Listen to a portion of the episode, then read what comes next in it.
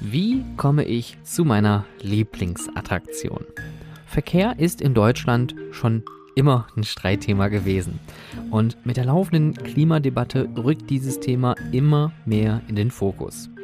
Volle Straßen, schlechte Infrastruktur, hohe Preise beim öffentlichen Nah- und Fernverkehr. Es ist und bleibt ein heißes Eisen. Trotzdem wollen wir heute Folgendes versuchen. Wir vereinen die Themen Verkehr und Freizeit und unterhalten uns über Anfahrt, Zufahrt und Abfahrt. Welche Rolle spielt der Verkehr an deiner Freizeitattraktion und wie gut bist du eigentlich angebunden zu erreichen und auch in deiner Customer Journey innerhalb dieser Bereiche? Dies ist Haute Freizeitpark, der Business Podcast für Freizeitschaffende und ich bin Stefan Burian.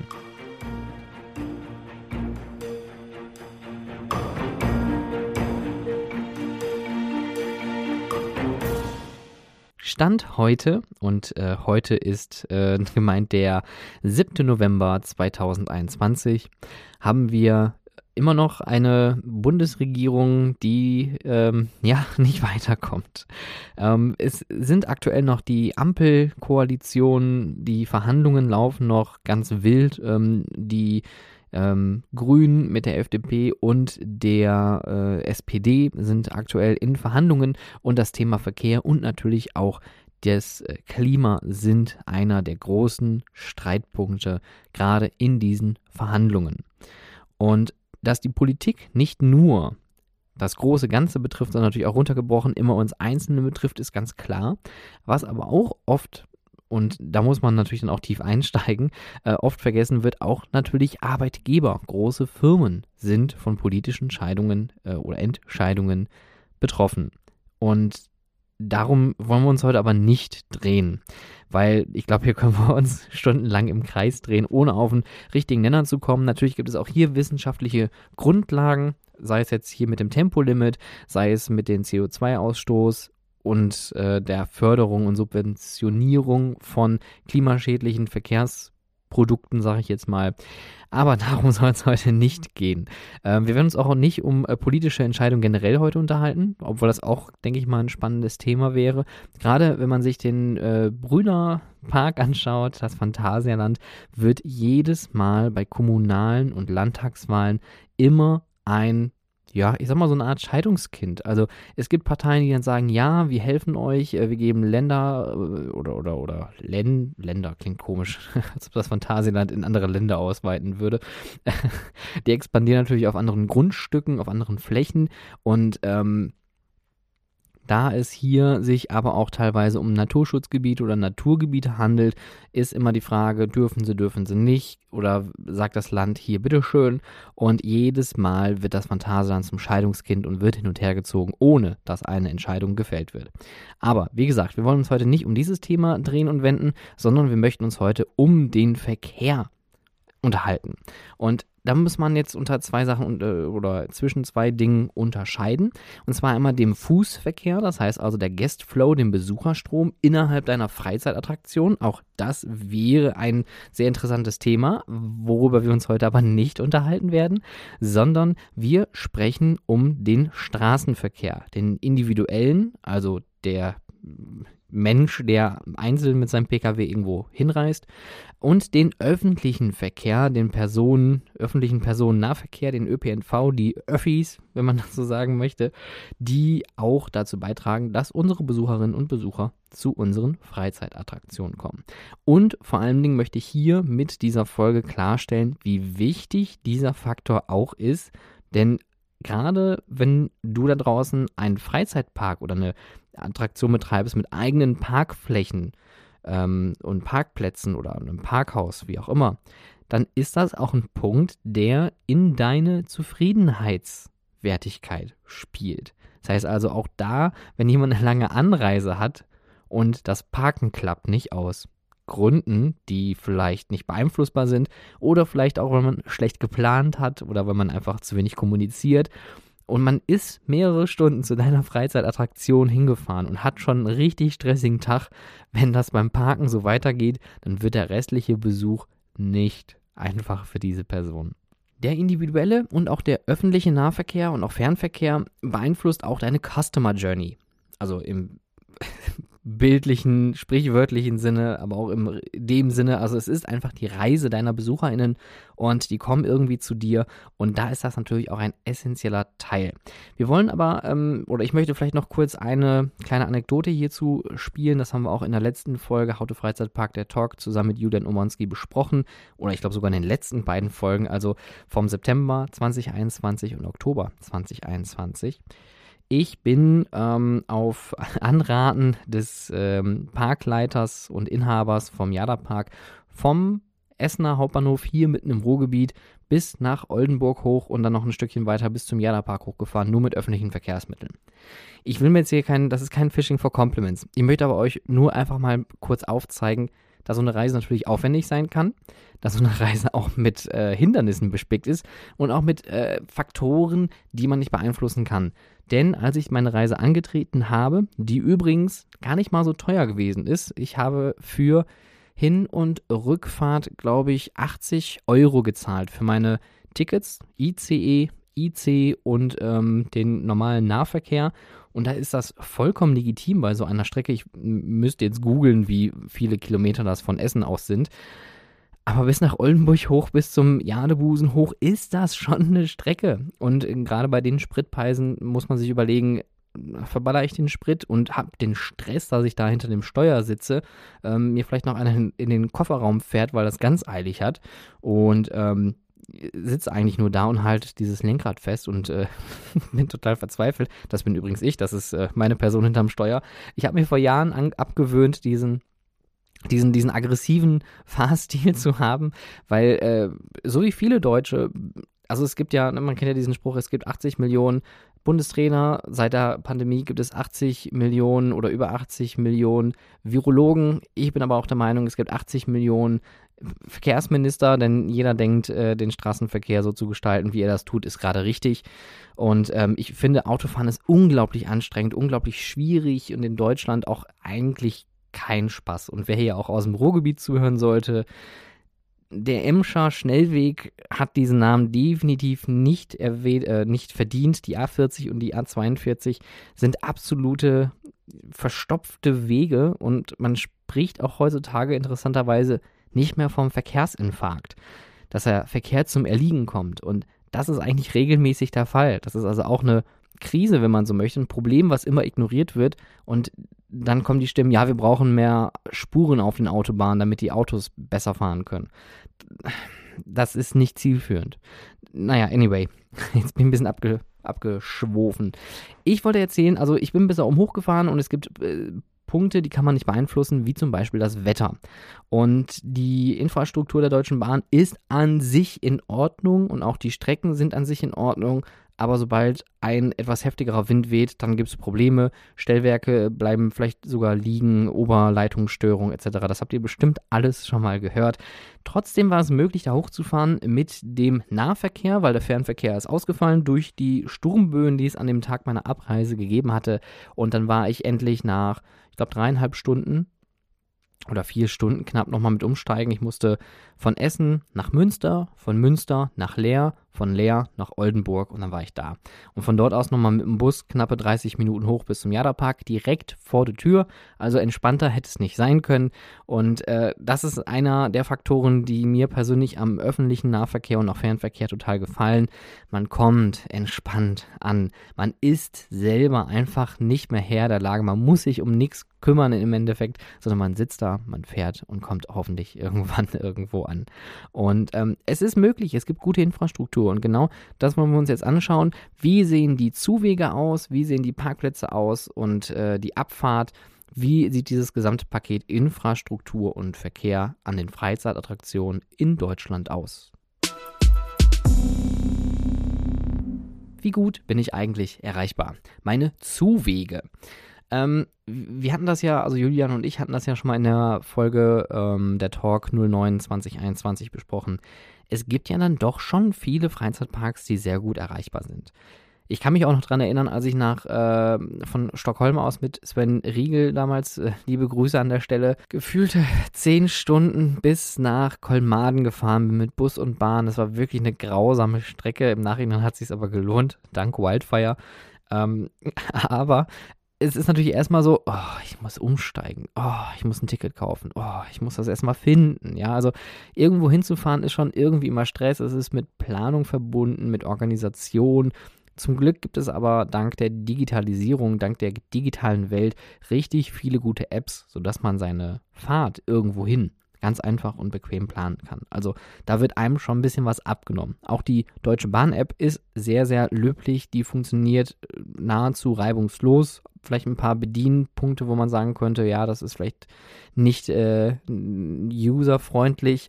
Ähm, aber auch ähm, Stadtwerke, wie zum Beispiel die äh, BVG in Berlin, die, die, den öffentlichen Nahverkehr in Berlin regeln, die haben nicht nur ein gutes Marketing, was unglaublich unterhaltsam ist und sehr selbstreferenziell, sondern auch eine App, die unglaublich gut funktioniert. Auch hier im Ruhrgebiet, der VRR oder auch hier in Essen, die äh, ZEP heißt die. Wofür das steht, weiß ich nicht. Wahrscheinlich war das auch einfach nur eine Möglichkeit, humorvoll zu sein. I don't know. Und äh, die, die Ruhrbahn, die hier in Essen und ähm, Mülheim fährt, auch die sind wirklich unglaublich gut getaktet. Man hat auch einen Fokus darauf. Die äh, Anbindung zum Moviepark Bottrop ist mit der Bahn viel angenehmer als mit dem Auto, weil mit dem Auto müsste ich erstmal hier aus Essen rausfahren, müsste Richtung äh, mit der äh, aus also auf die Landstraße raus, kurz am Bottrop vorbei und würde dann in Gladbeck auf die Autobahn auffahren, um dann die Autobahn zu wechseln, um dann nach Bottrop-Kirchhellen zu fahren. Oder aber ich fahre zum Essener Hauptbahnhof. Dort gibt es eine Direktverbindung mit dem Zug direkt bis nach Feldhausen zum Bahnhof, den es da gibt, direkt vor den Toren äh, des kleinen Freizeitparks des Nachbarn Schloss Beck. Und von dort aus kann man ganz entspannt über den Hauptparkplatz laufen und ist direkt am Park. Und das ist wirklich toll. Ja, also öffentlicher Nahverkehr kann wirklich gut gestaltet sein. Auch äh, das Phantasialand hat eine sehr, sehr gute Anbindung mit einem eigenen Shuttlebus. Oder auch der Europapark, der viel Wert darauf gelegt hat, jetzt auch diese neue ICE-Anbindung zu haben. In äh, Ringsheim heißt, glaube ich, der Bahnhof. Ähm, wovon man dort aus mit dem Shuttlebus dann direkt zum Resort rüberfahren kann. Teilweise muss man das extra zahlen, teilweise ist das sogar kostenfrei, solche Shuttlebusse. Oder aber man könnte natürlich vollkommen übertreiben und macht das wie das Tokyo Disney Resort, hat eine eigene Monorail-Strecke, die auch gleichzeitig am öffentlichen Nahverkehrsnetz angebunden ist und die Züge sind gleichzeitig auch thematisiert. Die Fenster sind alle in Mickey Mouse Form, die Haltegriffe sind alle Mickey Mouse Form und es gibt Musik innerhalb des Zuges. Das finde ich übrigens richtig, richtig toll. Also da könnten sich die deutschen ähm, Betreiber auch mal eine Scheibe von abschneiden. Das würde mir persönlich sehr gut gefallen, wenn das ein bisschen atmosphärischer aufgearbeitet wird. Aber gut, man muss ja nicht immer übertreiben und vor allem, das kostet natürlich auch irgendwie Geld. Aber öffentlicher Nahverkehr ist vorhanden. Öffentlicher Nahverkehr kostet je nach Region unterschiedlich viel Geld und das ist jetzt natürlich für einen Freizeitpark in der Regel einfacher zu verargumentieren. Hallo, wir brauchen hier eine Anbindung. Hallo, liebe Kommune, Gemeinde, Land, Bund, wer auch immer. Wir müssen uns zusammensetzen und eine Lösung für finden. Das wird jetzt, ich sag mal, mit einem Escape Room vielleicht ein bisschen schwieriger. Wenn ein Escape Room in der Essener Innenstadt sagen würde, ja, wir brauchen aber jetzt hier schon eine eigene Haltestelle, wo dann Escape Room Essen vorsteht. Ne? das ist natürlich ein, kein Druckmittel. Ähm, deswegen ist es aber auch hier vielleicht ein Punkt, wo man sagen muss, ja, in der Location-Suche sollte man schauen, wie ist überhaupt die Anbindung? Habe ich Parkplätze in der Nähe? Habe ich ähm, eine Haltestelle? Habe ich einen Hauptbahnhof? Habe ich irgendwie eine Straßenbahn in der Nähe? Gibt es Stellplätze direkt vor der Tür für Leute, die nicht weit laufen können? Gibt es ähm, vielleicht aber auch eine gute Anbindung für Fußgänger, sodass man sagen kann, das ist irgendwie in der Innenstadt irgendwo gut angebunden? Also hier spielt die Location eine große Rolle. Man hat wenig Druckmittel, um zu sagen, hallo, äh, baut uns bitte eine eigene äh, Haltestelle hier vor. Aber ich finde persönlich, das Thema Werbung ist hier ein ganz guter Punkt. Denn gerade die Leute, die mit den öffentlichen Verkehrsmitteln unterwegs sind, könnt ihr dann da nochmal abholen und sagen, hier übrigens Haltestelle Adamsplatz, keine Ahnung, da könnt ihr aussteigen, da findet ihr uns. Ja, also solche Sachen haben eine schöne Marketingwirkung ähm, und äh, man kann das auch in Fußgängerzonen dann natürlich auch schön bespielen mit solchen ähm, Kleinigkeiten. Übrigens, was mich persönlich immer ganz, äh, oder was, was ich persönlich ganz schön finde, ist die Attraktion Time Ride in Köln. Die sind am, ich glaube, Heumarkt ist das, angebunden. Gut, Köln hat jetzt an sich eine sehr gute, Entschuldigung, jetzt muss ich kurz lachen. Ich hatte einmal das Erlebnis, dass ich äh, mit äh, innerhalb Kölns mit der Straßenbahn gefahren bin und die hat plötzlich angefangen zu qualmen und äh, irgendwie hat es keinen gestört. Ähm, das spricht so ein bisschen für Köln, alle die entspannt, alle Idiot, alle Idiot. Köln ist dennoch an sich gut angebunden. Es gibt viele Busnetze oder, oder ein gut ausgebautes Busnetz, Straßenbahn- und U-Bahn-Netz ähm, und viele Parkmöglichkeiten. Und wenn man dann in der Fußgängerzone irgendwo ist, dann hat man natürlich auch eine hohe Frequenz. Aber generell nochmal zum Thema Zuwege. Es ist mit öffentlichen Verkehrswegen immer möglich, irgendwo hinzukommen. Ihr solltet das bedenken, dass es auch Leute gibt, die mit den Öffis zu euch kommen. Jetzt gibt es natürlich aber auch Parks, die sind unglaublich weit abgelegen. Da gehört zum Beispiel der Jada Park zu. Der Jada Park ist tatsächlich schon weit vom Schuss, ist aber trotzdem mit Bus und Bahn richtig gut zu erreichen. Wie gesagt, Oldenburg Hauptbahnhof, da gibt es eine Direktstrecke hoch.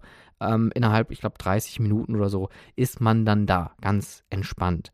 Auch der Hansapark, auch die kleineren Parks sind alle wirklich gut zu erreichen. Ich gucke jetzt mal in meinem inneren Auge nach Holland. Da wird dann schon wieder spannender. Ich glaube nicht, dass Walibi eine gute Busanbindung hat oder ob es da überhaupt eine gibt. Da könnt ihr mir, wenn ihr da mehr zu wisst, ähm, gerne mal eine ähm, DM schicken über Instagram, at Freizeitpark oder auch gerne über Twitter, at Freizeit oder auch gerne natürlich eine E-Mail, contact at stefanburian.com. Das würde mich mal interessieren, wie das in anderen Ländern ausschaut. Mir fällt noch eine Geschichte ein, ähm, wo ich in äh, England gearbeitet habe, im Alton Towers Freizeitpark oder im Alton Towers Resort eher gesagt. Und ähm, bedingt durch ein ja, Autounfall, den ich kurz vor Ende meines Vertragsablaufs da hatte, hatte ich kein Auto mehr. Und ich habe 45 Minuten entfernt vom Park in einer kleinen Stadt namens Newcastle under Lyme gelebt. Und von dort aus mit dem Bus hinzufahren, war wirklich ein Abenteuer, weil von dort aus musste ich erstmal in die nächstgrößere Stadt fahren. Das ist an der Stelle Stoke-on-Trent eine der höchst verschuldetsten Städte in England. Und von dort aus fährt ein Bus wirklich fast straight durch bis Alton Towers. Das ist die eigene Buslinie, wenn man so möchte. Die ist auch voll morgens mit Mitarbeitern. Also man sieht da nichts anderes außer rote und schwarze Poloshirts sitzen. Und äh, dieser Bus fährt sage und schreibe anderthalb bis zwei Stunden. Und wenn ihr dann so einen Halloween-Tag arbeiten müsst, und ihr seid da unterwegs und habt irgendwie um 10 Uhr Feierabend, dann seid ihr um 12, also ich wäre, oder ich war dann um 12 zu Hause, konnte mich hinlegen und eigentlich direkt wieder aufstehen, weil ich dann fast wieder zum nächsten Bus musste. Also das war wirklich ein Abenteuer. Aber jetzt kommen wir mal zu den äh, richtigen Anbindungen mit äh, dem Straßenverkehr, mit dem Individualverkehr. Steuerung von Verkehr ist natürlich ganz, ganz wichtig, weil Verkehr hat die Auswirkung, dass auch Umliegende dadurch geschädigt werden. Warum geschädigt? Verkehr macht Lärm, Verkehr verschopft Straßen für Leute, die vielleicht gerade nicht da zum Park möchten. Wenn das Phantasialand jetzt also einen Rückstau haben sollte, entlang der Berggeiststraße hoch bis zum, äh, wie nennt man das, bis, bis zur Zufahrt zu der, ähm, zu der Autobahn, wenn da oben alles voll wäre, dann kämen Leute, die eigentlich nur noch brüllen möchten, die dort leben, nicht mehr rein. Und da muss man eine Lösung für finden dass man auf beiden Seiten sicher ist, dass man A, seine BesucherInnen zum Park locken kann, ohne dass die den anderen Verkehr stören und B, dass die Einwohner in der Umgebung dahin kommen, wo sie hin möchten. Und das sehen wir ja in Rust zum Beispiel, was ganz interessant ist. Und ich denke mal, diese Geschichte ist allen klar. Rust ist natürlich bedingt durch den Europapark mitgewachsen. Aber der Europapark ist ja deutlich größer gewachsen als die Stadt selbst. Und Rust ist wirklich ein nettes Fleckchen. Ich bin da auch sehr, sehr gerne und ich denke mal, alle Freizeitpark-Fans kennen auch den Ochsen im äh, Ruster äh, in der Dorfmitte. Ein sehr, sehr leckeres und unglaublich gutes Restaurant. Und man sieht aber, dass der Verkehr zu 95 Prozent aus Europapark-Besuchern oder auch Mitarbeitern besteht. Man sieht selten wirklich Einheimische da durchfahren während den Hauptstoßzeiten. Umso wichtiger ist es natürlich für die Gemeinde Rust, dass der Verkehr, der Hauptverkehr zum Europapark am Dorf vorbeigeleitet wird. Deswegen streift man da hinten, wenn man von der Autobahn kommt, ähm, einmal Rolantica und an Rolantica vorbei sieht, sieht man ja, schlängelt man sich so etwas schon, ich würde mal sagen, mit einem guten Stück äh, dazwischen an der äh, Gemeinde Rust vorbei, sodass man da den Leuten so wenig wie möglich ja, auf die Nerven geht, um das einfach mal so zu sagen. Verkehr macht Lärm, Verkehr macht es äh, auch unsicher. In Rust leben ja auch viele Familien und äh, Kinder und so ein starker Verkehr kann natürlich auch zu höheren oder zu einer höheren Verkehrsunfallgefahr führen. Also hier gibt es viele Faktoren, die dazu natürlich führen, dass man hier versucht, so politisch wie möglich zu agieren. Und deswegen auch das Thema Politik gerade am Anfang äh, einmal genannt. Es ist natürlich für alle wichtig, eine gemeinsame Lösung zu finden, damit alle gleich zufrieden sind. Es ist nicht immer möglich, man muss aber schauen, dass man hier Kompromisse findet, damit der wirtschaftliche Faktor erhalten bleibt, damit der ökologische Faktor erhalten bleibt und vor allem Dingen, dass das Vertrauen der Gemeinde oder der Stadt oder der Kommune auch erhalten bleibt, dass man hier weiter betreiben kann oder vielleicht sogar durch Zusammenarbeit, eine gute Zusammenarbeit, noch expandieren kann.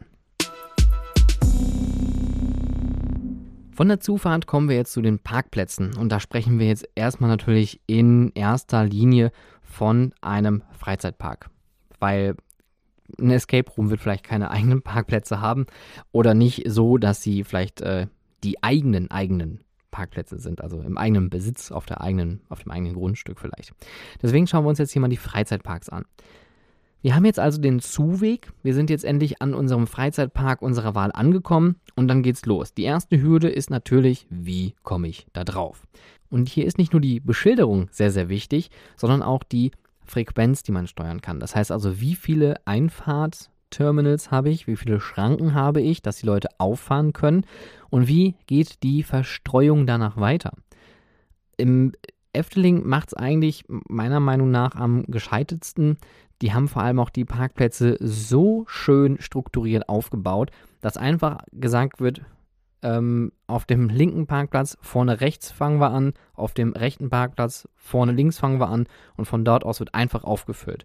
Und Efteling hat das sogar auch rein operativ sehr schön gemacht, weil die haben überall so ähm, wie in den, ähm, wie in den äh, Q-Lines, die man teilweise ja verändern kann durch Zäune, die man bewegen kann, haben die auch bewegliche Zäune um dann Reihen abzusperren, um die Leute dann mit ihren PKWs auf die Stellplätze dann zu lotsen und natürlich auch überall Mitarbeiter. Und das ist halt auch ganz wichtig, dass man Mitarbeiter hat, die sich um die Organisation eines Parkplatzes kümmern. Das ist natürlich auch hier wieder anhand der Größe eines Parks unterschiedlich. Ob das jetzt bei einem kleinen Tier- und Wildpark jetzt Sinn macht, sei jetzt mal dahingestellt, hat aber immer den Vorteil, auch bei einer kleinen Freizeitattraktion, dass der Parkplatz gleichmäßig befüllt ist. Das ist nämlich ich wollte jetzt gerade sagen, ein Kartoffelproblem, ein deutsches Problem. Ich würde das, glaube ich, aber einfach mal gedanklich nochmal streichen. Ich denke mal, es ist einfach in der Natur des Menschen. Ich sehe einen Parkplatz, ich stelle mich da hin, ich denke mir nichts Böses dabei, ganz wichtig. Ne? Das macht ja keiner vorsätzlich, irgendwie sich äh, schlecht dahinzustellen. Und dann steigen sie aus und wollen schnell in den Park. Ne? Die Leute wollen Spaß haben. Vielleicht haben die auch eine lange Reise hinter sich und vielleicht gab es ein bisschen Knatscherei im Auto mit den Kiddies. Kann ja auch sein. Es muss aber dann trotzdem gewährleistet sein, dass der Parkplatz, wenn er voll ist, dass man dann auch sagen kann, okay, der Park ist voll. Wenn der Parkplatz aber voll aussieht, ne, wenn da zu viele Lücken drin sind, wenn die Leute schief stehen oder wenn die sich einfach wild überall hinstellen und man nicht mehr nachvollziehen kann, ob der Park jetzt wirklich voll ist oder nicht, dann, dann passt das nicht zusammen. Also ein Parkeinweiser macht schon qualitativ Sinn, dass die Leute auch schnell eingewiesen werden, dass die Leute schnell in den Park kommen, dass die schnell aussteigen können. Ja, also das ist ja ein Service am Gast an der Stelle. Und auch hier noch die Sache, wo kaufe ich eigentlich mein Parkticket? Man könnte natürlich jetzt sagen, okay, wenn die Leute ankommen, direkt beim Parken, beim Reinfahren zahlen die. Aber auch hier, mein, das ist eine persönliche Meinung, man kann beide Varianten machen, entweder beim Rein- oder beim Rausfahren. Rausfahren hat aber den Vorteil, dass die Leute sich einteilen können, wann die sich ihr Ticket kaufen. Wenn die Leute reinfahren, dann kann es hier auch zu Verzögerung kommen. Und wenn es nur ein paar Sekunden sind, dann sind das aber ein paar Sekunden, die sich nach einer Zeit sammeln und läppern und dann sind die Leute sauer, weil sie lange anstehen müssen, nur um zu parken. Und das lässt sich dadurch vermeiden durch zum Beispiel Parkautomaten oder auch wenn Tickets verkauft werden. Ich meine, gut, jetzt befinden wir uns noch immer in der Zeit, in der, in der Pandemiezeit, wo man sagt, wir machen nur Online-Tickets. Es gibt kaum Leute, die, on, äh, die, ähm, die Tageskarten kaufen, direkt an der Kasse. Aber beim Kauf der Tageskarten, äh, Tageskarten kann man schon darauf hinweisen, hallo, möchten Sie denn noch ein Parkticket dazu kaufen? Und dann haben die das an der Stelle schon mal gelöst und brauchen das Ticket nur nachher einwerfen und sind dann raus. Ja, also ein einfacher Schritt. Oder mit Parkautomaten kann man das Ganze natürlich automatisiert lösen. Hat den Vorteil, man muss keine Mitarbeiter dafür abstellen. Die Leute können sich aussuchen, wann sie ihr Ticket kaufen. Man kann diese Ticketautomaten vielleicht hinter die Kassen stellen. So machen das äh, Efteling oder auch der Moviepark, dass man quasi beim Verlassen des Parkes, wenn man die Kassen dann von der Rückseite sieht, dass dann da Parkautomaten stehen und dass man sich dort dann sein Ticket ziehen kann, um dann den Park zu verlassen. Das geht auch in der Regel viel schneller. Ein anderes interessantes Thema ist auch das Thema Ausweichparkplätze. Und äh, der Moviepark hat ja dieses Jahr auch ziemlich ähm, umgewürfelt und umgebaut, was seine Parkstruktur anging, bedingt durch das Corona-Testzentrum, was die auf dem Parkplatz ähm, A, also auf dem, auf dem ersten Parkplatz auf der rechten Seite, der eigentliche Hauptparkplatz direkt neben dem Eingang ähm, gebaut haben. Die Leute, die aber schon geimpft, getestet oder genesen gewesen sind, die haben auf, der, äh, auf dem Eraser-Parkplatz geparkt, hinten links auf dem ganz großen und mussten einen etwas weiteren Fußweg auf sich nehmen. Und wenn der voll ist, dann geht es auf die Wiesenparkplätze. Und jeder Park hat Wiesenparkplätze. Irgendwo tut sich plötzlich so ein Wiesenparkplatz auf. Und jeder Freizeitpark-Fan weiß, wenn ich auf der Wiese stehe, ich lieber nach Hause gehe. Dann kann es nämlich wahrscheinlich sehr, sehr voll werden. Aber auch hier muss es nicht immer so sein. Auch hier kann es natürlich bedingt durch schlechte Parkstruktur sein, dass der Park vielleicht voller ausschaut, der Parkplatz zumindest, ähm, als der Park tatsächlich ist. Und bei Überlast muss halt dann trotzdem aber so ein Overflow, also so ein, so ein, so ein Überlaufparkplatz geöffnet werden, weil sonst staut sich das draußen und ähm, ja, dann wird es schwierig. In der Regel kann man sowas auch vorbeugen, indem man sagt, man füllt sogar erst die Overflow-Parkplätze auf, an Tagen, wo man weiß, dass es voll wird. Und äh, kann so ein bisschen steuern für die Leute, die später kommen, dass sie vielleicht weiter vorne parken. Ähm, was aber auch den Vorteil hat, zum Beispiel im Moviepark, dass die, die auf der Wiese parken, eher runter sind als die, die hinten auf den beiden Hauptparkplätzen parken. Na, gerade zu Halloween, auch da habe ich selber als ähm, Parkplatzmitarbeiter schon mal ausgeholfen. Äh, das war auch mein krassester Arbeitstag, den ich je hatte. Irgendein 31.10. des Jahres. Ich musste nur die Leute einweisen oder beziehungsweise ausweisen von einer Parkfläche und den Verkehr steuern. Und es war wirklich unangenehm, muss man schon sagen an der Stelle. Nicht, weil der Park das nicht auf die Kette gekriegt hat, sondern weil die Leute wirklich sehr aggressiv gewesen sind. Was ich auch zu Teilen verstehen kann. Langer Tag, dann regnet es noch, dann ist es kalt, nass und, äh, und dann muss man seine Kinder da abholen, aber dazu kommen wir gleich. Zu dem Thema Overflow möchte ich noch zwei Dinge sagen und zwar beim Overflow haben wir noch ein ganz großes Problem und zwar ist es der Zugang zum Park. Wie komme ich von einer Overflow-Fläche zu dem Parkeingang? Efteling Europapark, die haben für solche Fälle auch einen äh, Shuttlebus parat. Ich glaube, Walibi hatte auch mal einen Shuttlebus. Das waren, glaube ich, sogar die alten Studio-Tour-Züge, wenn ich mich recht entsinne. Äh, mit dem Diebels-Logo, diese grünen Diebels-Züge. ich glaube, die gibt es da noch. Ich meine, ich habe die da mal gesehen irgendwann. Anyways, ähm, diese Shuttlebusse haben natürlich dann die Möglichkeit, die Leute von weiter entfernten Parkplätzen dann rüber zu fahren zum Haupteingang oder beziehungsweise in die Nähe des Haupteingangs, damit die nicht so weit laufen müssen. Das kann natürlich auch dazu führen, dass man einfach auch höhere Kosten hat. Wenn man das jetzt aber gegenrechnet mit, wenn alle Overflow-Parkplätze voll sind und der Park wirklich ausgebucht ist und alle Leute dann auch noch was kaufen und dann noch die Parkgebühren drauf zahlen, dann rentiert sich das vielleicht doch und es ist auch ein Service am Gast. Walibi geht sogar noch einen Schritt weiter, gerade für Großveranstaltungen zu Halloween oder auch wenn äh, das Lowlands Festival veranstaltet wird im und am Park, dann äh, wird eine äh, Festivalbrücke aufgebaut. Es gibt so eine temporäre Brücke, die kann man zwischendurch immer mal wieder entdecken. Die stand zuletzt auch jetzt zu Halloween wieder da, dass die Leute von der anderen Straßenseite die Möglichkeit haben, von den Wiesenparkplätzen, die Walibi Holland auch besitzt, ähm, rüberzugehen zum Haupteingang. Und wenn ihr da steht, ich verspreche euch, das ist wirklich nicht mehr schön. Das sind nämlich un also unbearbeitete Flächen, was an sich ja schon irgendwie schon wieder gut ist. Ähm, aber es gibt halt keine Infrastruktur, es ist alles nur abgesteckt mit irgendwelchen Seilen. Teilweise mittlerweile hat man das sogar schon ähm, ein bisschen gerade gezogen und hat einige ähm, Carports dorthin gebaut, sogar mit Solardächern, um gleichzeitig Energie zu erzeugen, was richtig, richtig toll ist. Ähm, aber nicht der komplette Platz ist ähm, ja ausgelegt mit diesen Solarpanels. Und ähm, ja, wenn man da parkt, ist das halt echt schon eine weite Strecke. Und vor allem Dingen muss der Park dann schon vorher den Verkehr umlenken, denn es gibt keine Zufahrt zu diesem Parkplatz vom Haupteingang oder vom Hauptzugangsweg des Parkes. Es gibt auf jeden Fall eine lange Hauptstraße, eine Landstraße, die führt dann irgendwann auf so einen Kreisverkehr. Und an diesem Kreisverkehr geht es einmal rechts, da geht es zum Haupteingang und zur Kasse. Links, da ist ein Zaun, da ist Ende und geradeaus, da geht es einfach nur geradeaus. Damit man aber auf diese Fläche, auf diese zusätzliche Parkfläche kommt, die sich auf der linken Seite befindet oder befinden würde, wenn man da eigentlich durch könnte an diesem Kreisverkehr, da kommt man aber nicht drauf, muss man den kompletten Weg entweder wieder zurückfahren oder komplett durchfahren. Und da gibt es irgendwann nach gefühlten Ewigkeiten eine Landstraße, eine sehr schmale sogar, die nochmal über Stock und Stein führt und oben auf dem Deich entlang des Gewässers, dessen Namen ich gerade nicht habe, ich glaube, das ist Spike-Meer oder Eiselmeer. Ich weiß es nicht. Auf jeden Fall fährt man da über diesen Deich und irgendwann biegt man rechts in so eine ja, in so einen Schotterweg ab und landet dann auf diesem Overflow-Parkplatz. Also wenn man da parken muss, das ist nicht schön. Efteling hat auch solche Overflow-Parkplätze. Die sind sogar richtig weit entfernt und da ist dieser Shuttlebus deutlich äh, nö, mehr vonnöten als im Walibi Holland, wo man tatsächlich noch irgendwie zu Fuß hinkommen könnte. Wichtig ist aber, und da sind wir schon beim Thema, auch äh, in Bezug auf die Shuttlebusse, es ist auch ein Guest Experience Thema. Denn es ist der erste Touchpoint für unsere BesucherInnen, wenn die zu uns kommen. Die kommen mit den öffentlichen Verkehrsmitteln, die kommen ähm, mit dem Auto, mit dem PKW oder mit dem Reisebus, wie auch immer.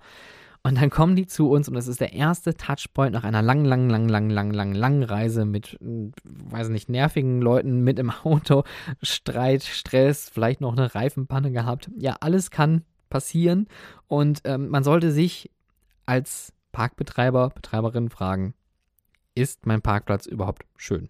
Ist er gut ausgeschildert? Ist ein hoher Durchfluss möglich? Wie ist das Placement? Ist das Placement vielleicht sogar so toll, dass es noch zu einem zusätzlichen Aha-Effekt einlädt? Also ich finde persönlich, auch da wieder komme ich zum Efteling-Parkplatz ganz schön, die beiden Hauptparkplätze direkt am Haupteingang am äh, Haus der sieben Sinne. Wenn man da, wenn man da parkt, dann geht man automatisch in die Mitte. Dort ist eine große Allee mit schön großen thematisierten Laternen und da hängen Banner runter und man läuft dann einfach wirklich gerade auf den großen, schönen Haupteingang zu und das gibt schon so ein bisschen ein Gefühl mit. Auch der Europapark hat das ganz clever gemacht und Silverstar ja über dem Parkplatz gebaut. Und wenn die Leute dann kommen und Silverstar macht vielleicht schon Testfahrten oder ist schon vielleicht direkt im Betrieb und das Ding dreht da seine Runden. Das fügt natürlich dazu bei, ähm, dass die Leute aufgeregter sind und freuen sich ganz toll auf diesen Tag. Ja, also das äh, kann Auswirkungen haben, wie man eine, äh, einen Parkplatz präsentiert oder vielleicht sogar auch Freizeit äh, oder auch Fahrattraktion auf dieser Fläche mit kombiniert, um Aufregung zu erzeugen. Bei Midway-Attraktionen, also bei kleineren äh, Sachen, bei FECs, könnte man vielleicht noch sogar auch sagen, hier gibt es Parkplätze bei Family Entertainment Center, die etwas größer sind, die eine eigene Parkfläche haben. Das ist in der Regel recht schlicht, aber auch hier sollte man gucken, gibt es gute Parkmöglichkeiten, ist alles gut ausgeschildert? Sind die Bodenmarkierungen sichtbar? Gibt es ähm, auch hier Behindertenparkplätze? Gibt es Fahrradparkplätze? Gibt es ähm, Motorradparkplätze? Gibt es eine Raucherecke vielleicht da draußen auf dem Parkplatz? Gibt es da vielleicht Musik oder auch Licht? Ähm, Gibt es da einen Mitarbeiter, dem man schon was fragen kann? Ist der Parkplatz sauber? Das ist auch so ein Punkt. Ähm, viele verschiedene Dinge, die man hier einfließen lassen könnte, die aber zum Guest Experience Thema beitragen. Es ist der erste Touchpoint. Es ist der erste Blick deiner BesucherInnen auf deine Freizeitattraktion. Und jetzt noch eine Sache, die ich persönlich sehr, sehr wichtig finde, das auch zu äh, der Thematik Halloween im Moviepark, wo ich dann bis spät in der Nacht gestanden habe. Was ich da bewacht habe, war der Kissen Ride Parkplatz. Gerade zu Großveranstaltungen macht es Sinn, wie Halloween oder irgendwelchen Sommernächten mit jüngerem Publikum ähm, solche Kissen Ride Parkplätze einzurichten. Kiss Ride ist im Endeffekt Park and Ride, wenn man so möchte. Wobei Park and Ride ist eigentlich stehen bleiben und man fährt mit öffentlichen Verkehrsmitteln. Kiss Ride ist so eine Drop-off-Zone. ich, ich, weiß nicht, gibt es dafür ein deutsches Wort? Da bleibe ich jetzt gerade kurz hängen. Ähm, Kiss and Ride heißt also, ich fahre irgendwo hin, sag hier, tschüss, bis später und dann fahre ich wieder. Ja, oder ich sammle da jemanden ein und sage, schön, dass du wieder da bist. Äh, los, lass nach Hause fahren. Man sieht das in, ähm, im Moviepark zu Halloween. Da gibt es den äh, Busparkplatz auf der linken Seite direkt neben dem Haupteingang, der oft für einen äh, Kiss and Ride eröffnet wird und da sind auch Mitarbeiter, die das steuern. Man muss aber offen und laut kommunizieren, dass es das gibt. Und das hat Walibi interessanterweise äh, in Holland gemacht und zwar in einem großen Stile, wie ich das noch nie gesehen habe. Und zwar haben die die Hälfte des Hauptparkplatzes direkt am Haupteingang abgesperrt und haben eine eigene Zufahrtsstraße ähm, von dem Zufahrt, von den Zufahrtswegen des Hauptparkplatzes abgekapselt, sodass es nur einen Weg dafür gibt, extra zum Drop-on, äh, Drop-off Dingsy Kiss and Ride Parkplatz äh, fahren zu können. Und das macht natürlich Sinn, wenn man die Möglichkeit hat.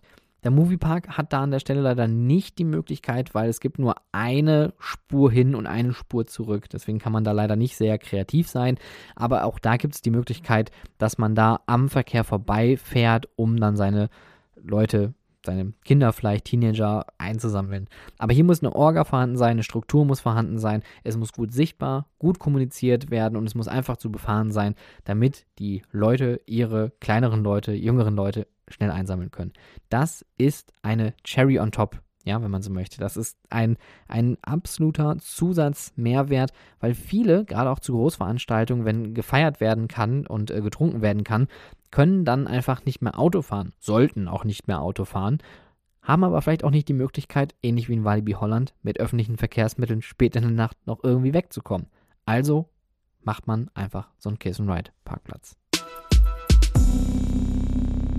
Der schönste Teil ist natürlich, wenn es nach Hause geht. Endlich nach Hause nach einem schönen, lang, lang, lang und sehr, sehr langen Tag. Endlich sich irgendwo reinzusetzen und dann irgendwann zu Hause anzukommen und ins Bett zu fallen oder vielleicht einfach äh, ins Hotel zu fahren. Und ich glaube, jeder von uns hatte schon mal so eine Abfahrtssituation, wo man nur noch ins Lenkrad beißen konnte. Und da kommt mir direkt wieder Walibi Holland in den Sinn. Da habe ich mit äh, auch einem, ich weiß gar nicht, ob er den Podcast hört, äh, Kaya an der Stelle liebe Grüße wir haben zusammen auf diesem Parkplatz fast drei Stunden angestanden. Wir kamen da nicht runter. Es gab keine Mitarbeiter am Kreisverkehr. Es gab keine Mitarbeiter an der Ausfahrt des Parkplatzes. Es hat keiner was sortiert. Wir haben da einfach nur gestanden und es hat sich nichts bewegt. Wenn das passiert, dann ist auch so ein Tag wieder richtig für die Katz. Die Leute wollen, wenn sie den Park verlassen wollen, ins Auto steigen und weg. In die S-Bahn, nach Hause in den Bus und tschüss. Ja, so einfach geht das. Es soll so einfach und bequem wie möglich sein. Deswegen hier bietet an, dass die Parktickets egal zu welcher Zeit gekauft werden können. Vielleicht auch sogar digital als QR-Code aufs Handy, damit man das direkt einmal da drunter halten kann. Auch das gibt es schon bei vielen Freizeitparks. Und was natürlich auch interessant ist, dieses, dieser Goodbye-Moment, der lässt sich ja auch nochmal durch zusätzliche Informationen schöner gestalten, zum Beispiel durch Abfahrtsmonitore für nahegelegene Bus- oder Bahnhaltestellen. Dass man also schon im Park sehen kann, okay, da kommt die nächste Verbindung, da kann ich dann einsteigen, komm da hin, komm da weg, wie auch immer. Und es ist natürlich auch nochmal so eine Art naja, auch hier wieder Kiss and Ride, wenn man möchte. Ein, ein, ein Goodbye-Kiss, dass man die Leute nach Hause schickt. Und äh, hier kann man nochmal ähm, zusätzlich ein bisschen punkten, wenn man das Ganze auch schön gestaltet hat und äh, auch gut wegkommt. Aber hier muss man sagen, das ist immer so eine Sache. Ich finde das im Europapark immer ganz schön, wenn man wegfährt und dann sieht man den Park dann noch so in dem, im Rückspiegel und der wird immer kleiner. Ähm, oder auch im Phantasian finde ich es eigentlich ganz nett, wenn man nochmal am Park vorbeifährt. Aber das ist eine Sache, das hat was mit Verkehrsplanung und äh, Architektur zu tun. Da hat man nicht immer unbedingt die, äh, ja, den Zugriff drauf auf dieses Thema. Aber ich finde, auch ich persönlich, wenn ich einen Park besucht habe, so schön der Besuch auch gewesen ist, man möchte dann trotzdem weiter sein Leben irgendwie führen. Man möchte zurück ins Hotel, man ist müde, man ist erschöpft. Ähm, vielleicht einfach ein lauter Gedanke. Man könnte ja auch sagen, man hat noch, noch so eine Lounge, man hat noch so eine Art Aufenthaltsbereich, dass wenn man den Park verlässt und vielleicht nicht runterkommt, weil zu viel auf dem Parkplatz los ist, äh, dass man da vielleicht noch irgendwie so einen Wartebereich hat, wo man sich hinsetzen kann, wo Musik läuft, wo es ein bisschen gemütlicher ist, wo vielleicht noch etwas verkauft wird, wo es vielleicht noch Getränke gibt oder vielleicht Merchandising, ja, also Oft habe ich das in Freizeitparks gesehen, wenn nichts mehr geht, wenn der Verkehr steht, dann stehen die Leute. Und es gibt viele Personen, mich inklusive, ich sage dann, nee, ich fahre jetzt nicht los. Dann sitzen wir lieber hier, quatschen noch ein bisschen oder ähm, keine Ahnung, gucken Film auf dem Handy oder so. Ja, also es gibt ja, man kann sich ja mittlerweile auch total easy ablenken, wenn so eine Situation ist. Und dann fährt man erst los und, und, und macht das Auto an, wenn der Parkplatz leer ist oder leerer geworden ist. Wenn sich eine Chance ergibt zu flüchten. Ähm, auch hier neue Ideen. Man muss hier so ein bisschen disruptiv sein und überlegen, wie verhalten sich die Leute eigentlich in den nächsten Jahrzehnten? Wie wird das Ganze aussehen? Wie stark wird das Thema Verkehr uns wirklich noch betreffen? Und wie hoch ist der Anteil an Leuten, die tatsächlich mit dem Auto kommen und wie viele möchten vielleicht mit dem öffentlichen Nahverkehr anreisen, trauen sich vielleicht nur nicht, weil die Preise aktuell noch zu hoch sind oder man denkt, es ist unbequem. Auch ich plane jetzt aktuell noch meine äh, Reise zum Europapark und ich bin felsenfest davon ausgegangen, dass ich mit dem Auto dahin fahre, weil ich bin immer mit dem Auto dahin gefahren aus Essen. Wenn man sich jetzt aber so ein bisschen damit beschäftigt und das hat jetzt aber auch einfach wieder viel Zeit gekostet, stelle ich fest, wenn ich von hier aus noch einen Zwischenstopp machen kann, sogar in, in Speyer, um Freunde zu besuchen und dann nächsten Tag dann da runterfahre, dann bin ich sehr entspannt am Park angekommen. Ich habe eine lange Zugfahrt hinter mir, aber dafür vielleicht mit einer schönen Aussicht. Die Rheinstrecke zum Beispiel mit dem RE zu fahren oder mit dem IC oder mit dem EC ist wirklich wunderschön. Ich weiß, hier spricht ein alter weißer Mann jetzt gerade zu euch. Aber es hat auch seine Vorteile. Und ich finde, wir sollten uns einfach viel mehr die Vorteile rauspicken, wenn wir um das Thema Zugverkehr sprechen. Man hat so Zeit für sich, man kann ein Buch lesen, man kann einen Film gucken, ich arbeite auch gerne während der Zugfahrt so ein bisschen und schreibe neue Folgen oder Ideen runter. Das kann ich im Auto nicht. Und vor allem dann, wenn ich zu zweit im Auto unterwegs bin und der andere pennt vielleicht, ist gerade eingeschlafen, kann ich mich auch nicht beschäftigen. Ja, also Autofahren hat unglaublich viele Nachteile eigentlich aber ich bin auch privilegiert, ohne Kinder und so weiter.